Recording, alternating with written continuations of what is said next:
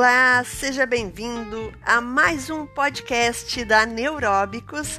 Eu sou Liana Pinto Belo e hoje vamos falar sobre mãos neuróbicas. Sim, a língua brasileira de sinais em nossas vidas. O quanto é importante que nós fal falamos, né, falemos uh, de outras linguagens, outras línguas e no Brasil, Libras é a nossa segunda língua nacional. Então, a linguagem, na perspectiva da neuroanatomia funcional, compreende uma função complexa, constituída por um conjunto de processos que permite a comunicação. Então, o que eu quero trazer hoje para você nesse podcast é o quanto a, a gente é beneficiado neurologicamente, né? O quanto o desenvolvimento cerebral é influenciado pelo uso da língua brasileira de sinais. Muitos estudos estão sendo realizados acerca deste assunto e eu quero trazer hoje para você um pouco da visão desse cérebro que interpreta Libras, cérebro de um ouvinte que interpreta Libras para um surdo, mas também do desenvolvimento do quanto a Libras é importante para o surdo, para a criança surda, né?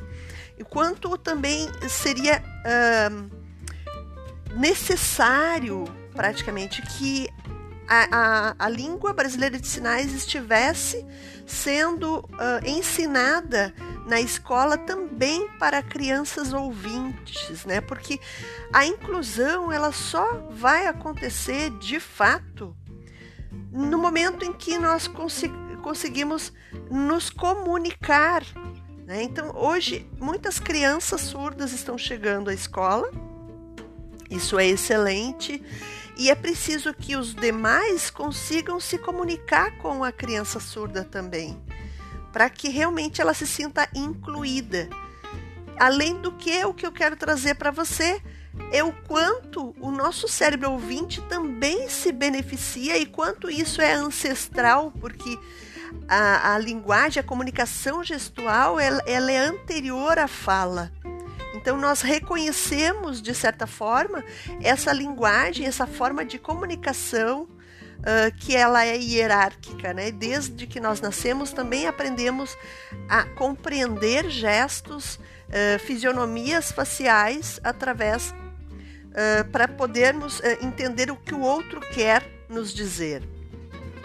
Então, Uh, a Libras, né, a língua brasileira de sinais, é um direito das pessoas surdas e é, uh, é a acessibilidade comunicativa que lhe é garantido, que lhes é garantido na Lei 10.098 de 2000, cuja regulamentação foi feita através do Decreto 5.626 de 2005.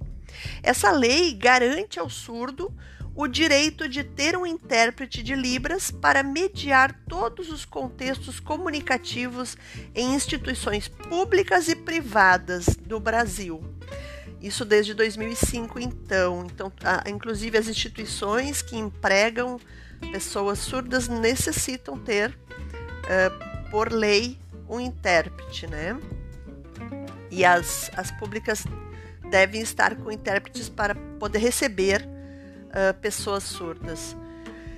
Intérprete de Libras é o mediador entre a comunidade surda e ouvinte. Nos últimos anos, a presença do intérprete de, de língua de sinais tem ganhado espaço nas escolas no, na, por causa da, da política educacional brasileira, né? que prevê a inclusão do sujeito surdo nas instituições de ensino. Além disso, devido o desconhecimento da maioria da população sobre Libras, torna-se necessário que, o, que existam intérpretes nos mais diversos setores da sociedade pública e privada.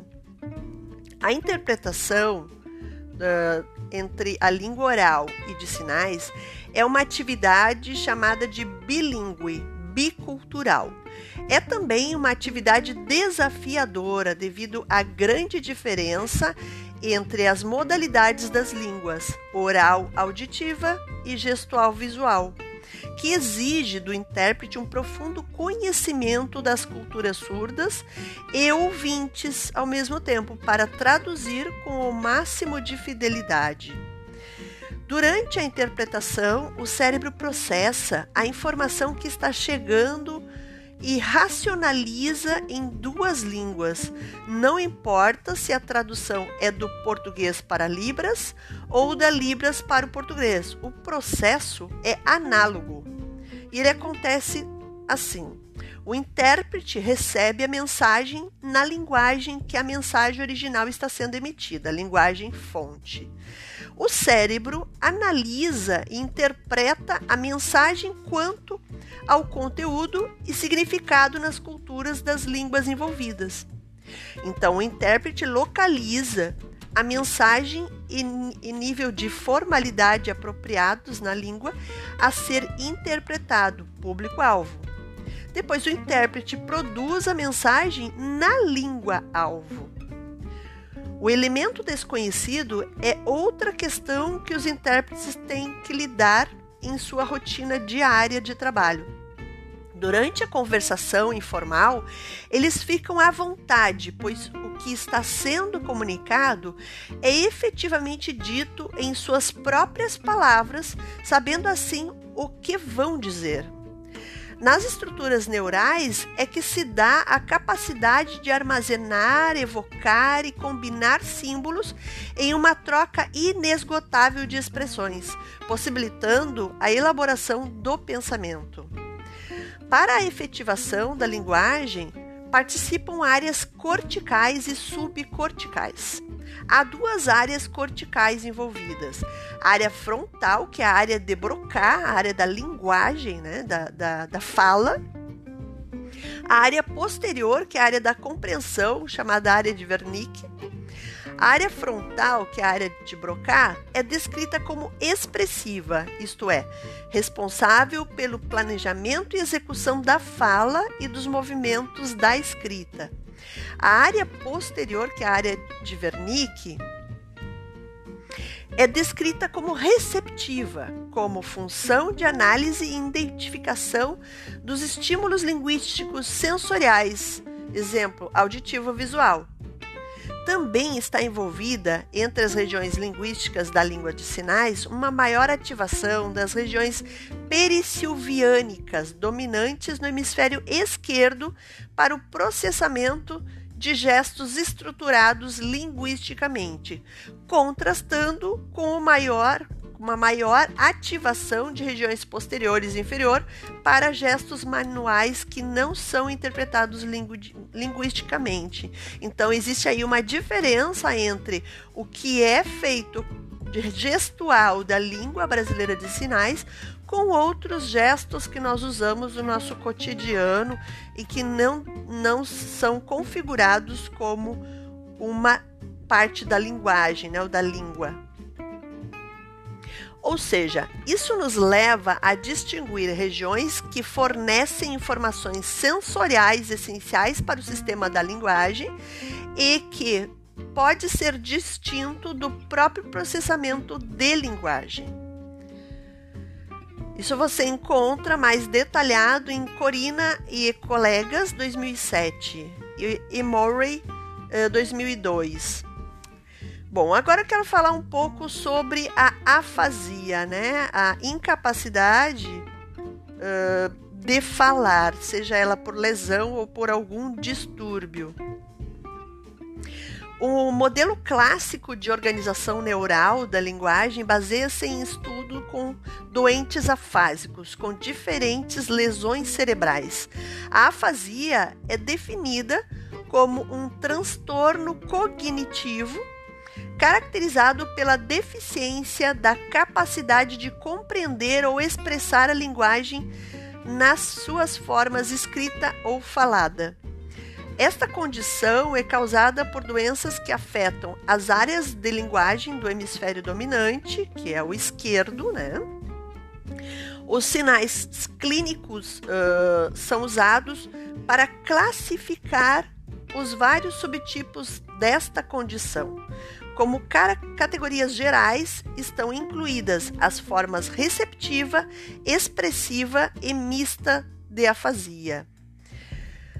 Nas afasias poderão se apresentarem as afasias poderão se apresentar em graus de comprometimento variados e se classificam de acordo com a área de lesão e seu desempenho na comunicação. Assim são chamadas de afasias de expressão ou Broca, afasias de compreensão ou de Wernicke, ou ainda de mistas, pois apresentam características de ambos os tipos de afasia. A execução de tarefas linguísticas requer processos com alto nível de complexidade, ativando diferentes áreas cerebrais para acessar informações sensoriais visuais, auditivas, de atenção e memória, além da motora. A linguagem envolve diferentes capacidades que se interrelacionam e são interdependentes. A ativação dessas áreas irá produzir os elementos necessários para a produção da comunicação, isto é, sons, gestos, palavras, frases, expressões faciais e corporais, direção do olhar que se complementam com a atribuição do sentido dado no contexto dos discursos. Nesse processo, a linguagem se organiza a partir das estruturas das línguas e em seus aspectos fonéticos, fonológicos, semânticos, sintáticos e pragmáticos. Veja que eu estou falando aqui da língua brasileira de sinais. Também nós podemos levar isso para a língua americana, para a europeia mas pode haver diferença no olhar sobre es, esses tipos de língua que tem a ver com as línguas estrangeiras, né? Diferentes circuitos neurais participam para a compreensão da linguagem. Em uma frase procedural, isto é, que fale de uma ação, a área ativada via neural é a de Broca. Na relação dos neurônios de Broca com outras áreas, os elementos que poderão combinar com aquele verbo automaticamente são acionados. Mas é necessário a ativação da atenção e da memória que são ligadas à área de Wernicke, área da compreensão. Na área descri... na, na frase descritiva, descreve, ou seja, descreve um objeto, uma pessoa, serão ativados os neurônios da área de Wernicke, para a identificação do tópico que geralmente é o sujeito. Então, até agora o que eu falei teve a ver com a, o intérprete de Libras e também expliquei um pouco sobre o que é afasia. Num oferecimento da Universidade do Brincar, eh, que, que virão mais adiante as neurodicas, né? Venha aprender conosco em diferentes áreas da educação, do, da gestão pessoal, financeira, educação, brincadeiras e jogos, dicas de psicanálise, educação física, educação infantil, coaching, neurociência uh, e o brincar, né? Faça sua inscrição mensal pela por apenas R$ 59,90 ou semestral com um descontão. Acesse e venha conosco para a Universidade do Brincar, www.universidadedobrincar.com.br, a única universidade da ciência do brincar. Eu vou falar agora um pouquinho sobre o surdo e o desenvolvimento cognitivo. Uma pesquisadora da USP uh, desenvolveu uma, uma pesquisa e defendeu uma dissertação de mestrado sobre o surdo e o desenvolvimento cognitivo através do uso da inserção da língua brasileira de sinais na vida deste surdo, né? Dos surdos que foram pesquisados.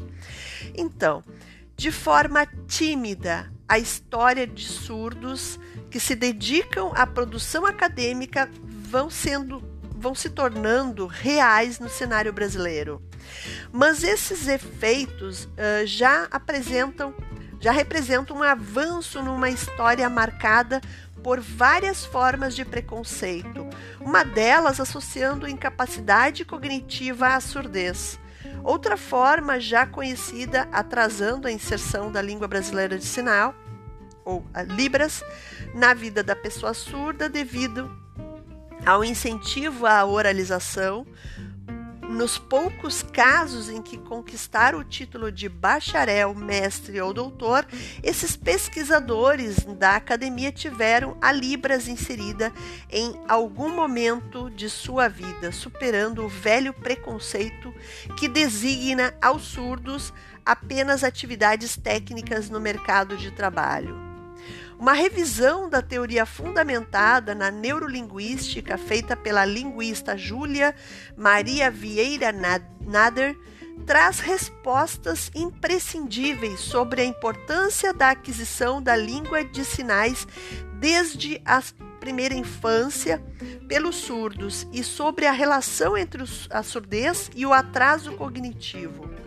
Ela diz: a sociedade considera inevitável que os surdos tenham dificuldade de aprendizagem, que tenham uma comunicação truncada, que tenham um atraso do, no desenvolvimento e por isso mesmo devam ser acomodados em determinados lugares restritos nos circuitos sociais, nos círculos sociais e profissionais.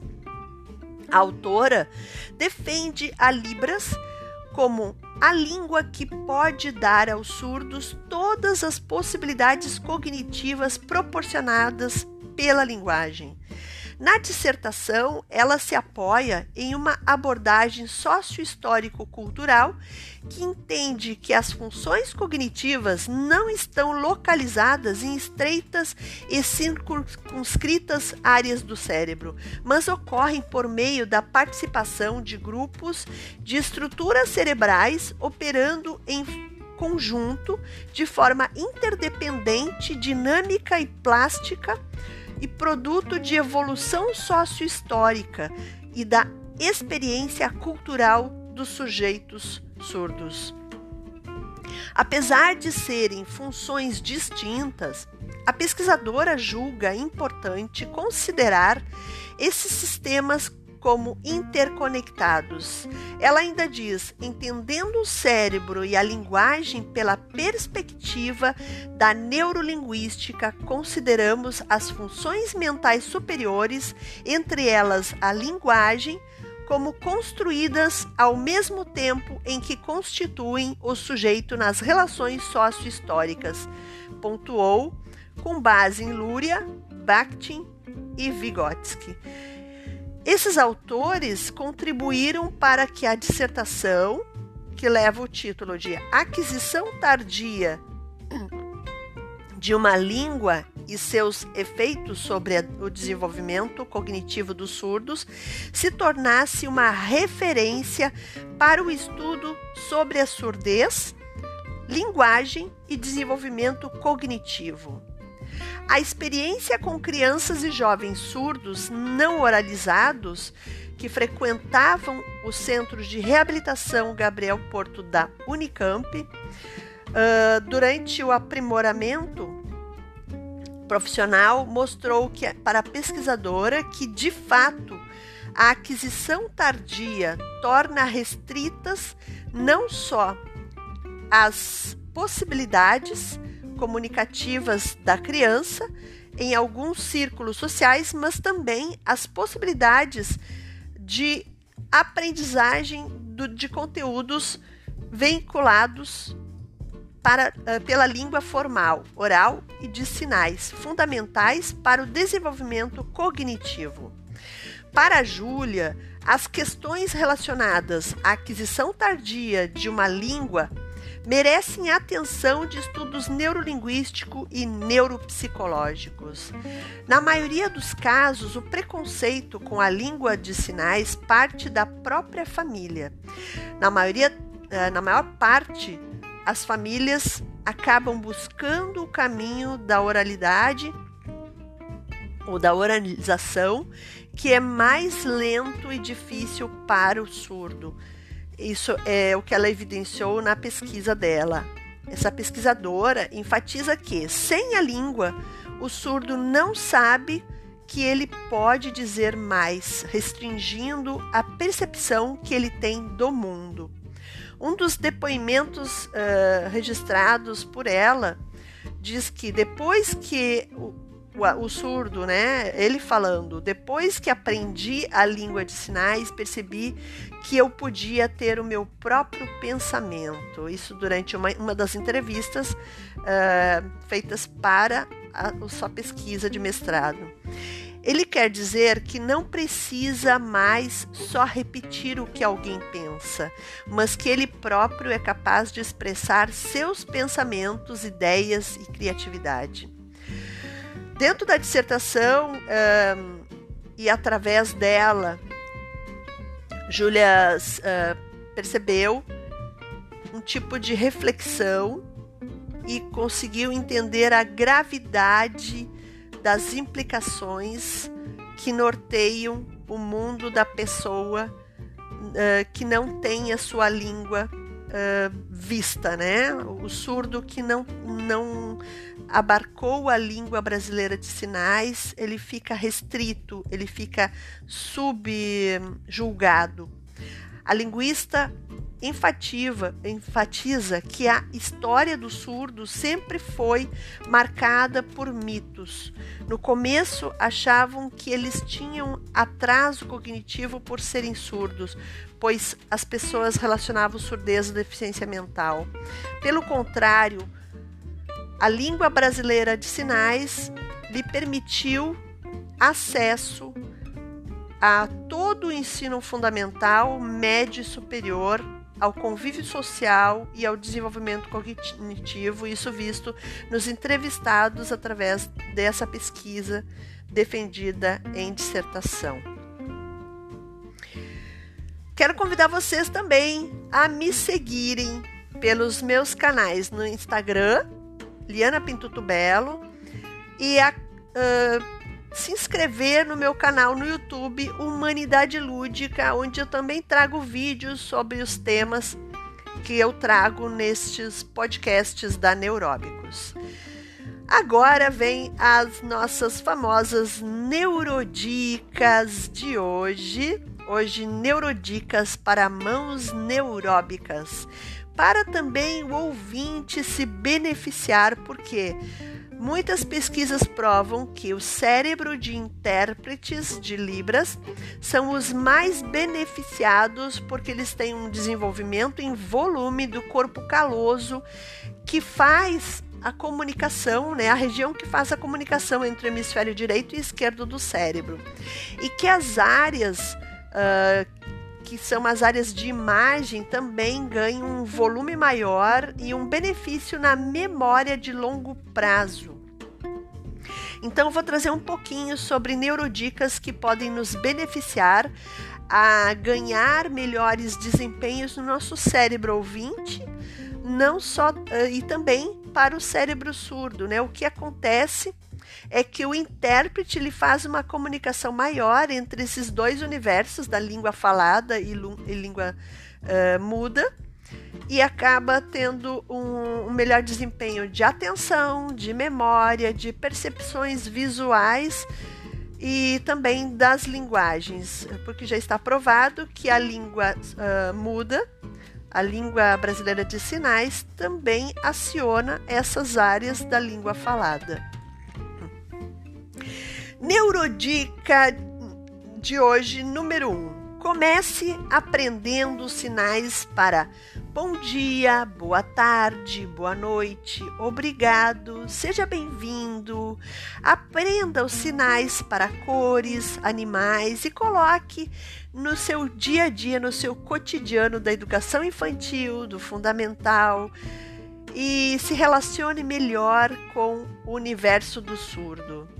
Neurodicas número 2. Aprenda uma pequena música infantil em Libras. Hoje você consegue encontrá-las em vídeos no YouTube com grande facilidade, sendo traduzidas por próprios intérpretes de Libras.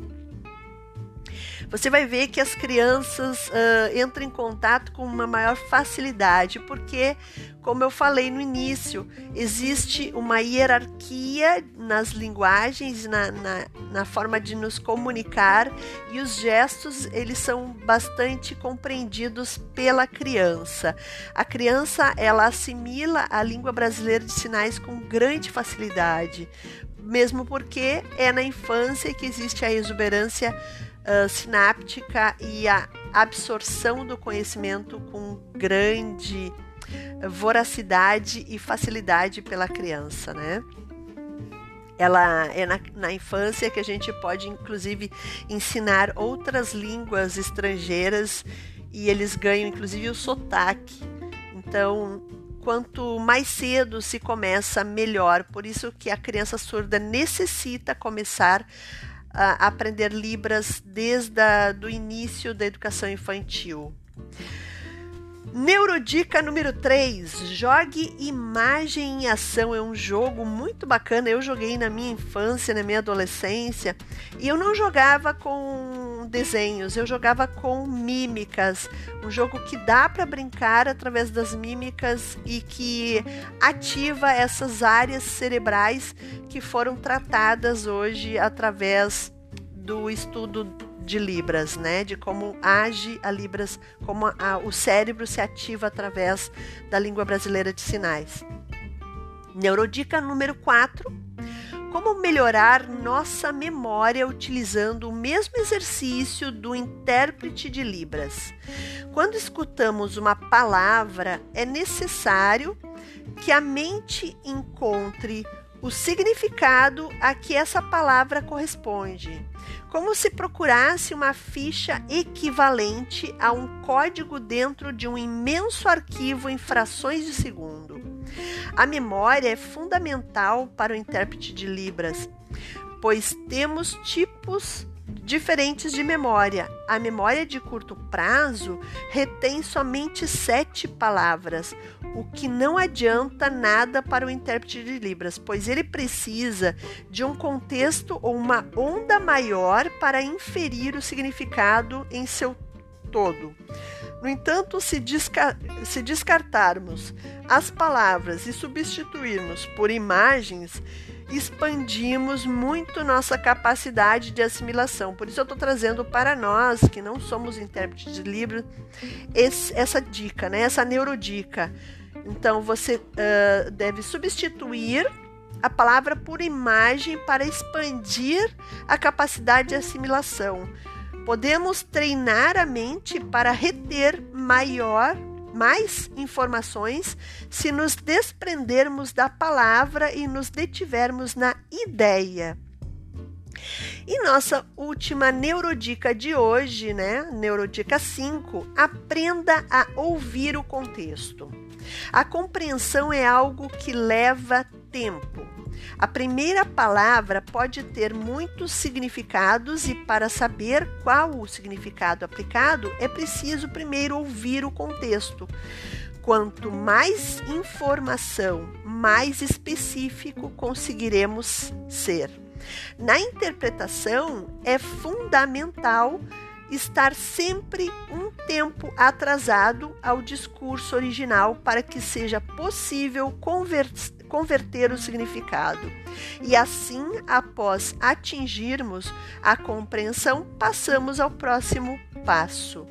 Então, o que eu quero dizer com isso é que você, falante, nós, falantes e ouvintes, devemos trazer essa experiência do intérprete de Libras para a nossa vida também. Nunca responda a alguém uh, imediatamente. Ouça o que a pessoa está falando, forme a ideia, respire, ouça, dê um tempo, depois você dá seu feedback, depois você responde ao que foi perguntado ou o que foi falado num discurso. Você vai ter uma grande melhoria no seu desempenho discursivo e também na compreensão do que está sendo ouvido. Ok, essas foram as neurodicas de hoje. Me siga e esteja comigo sempre nas quartas e quintas-feiras, ou seja, novas gravações da Neuróbicos são realizadas sempre quarta e quinta-feira. Estão à disposição durante todos toda semana, né? Todos os meses. Estaremos sempre juntos. Até amanhã, então, com mais um Neuróbicos. Beijos lúdicos.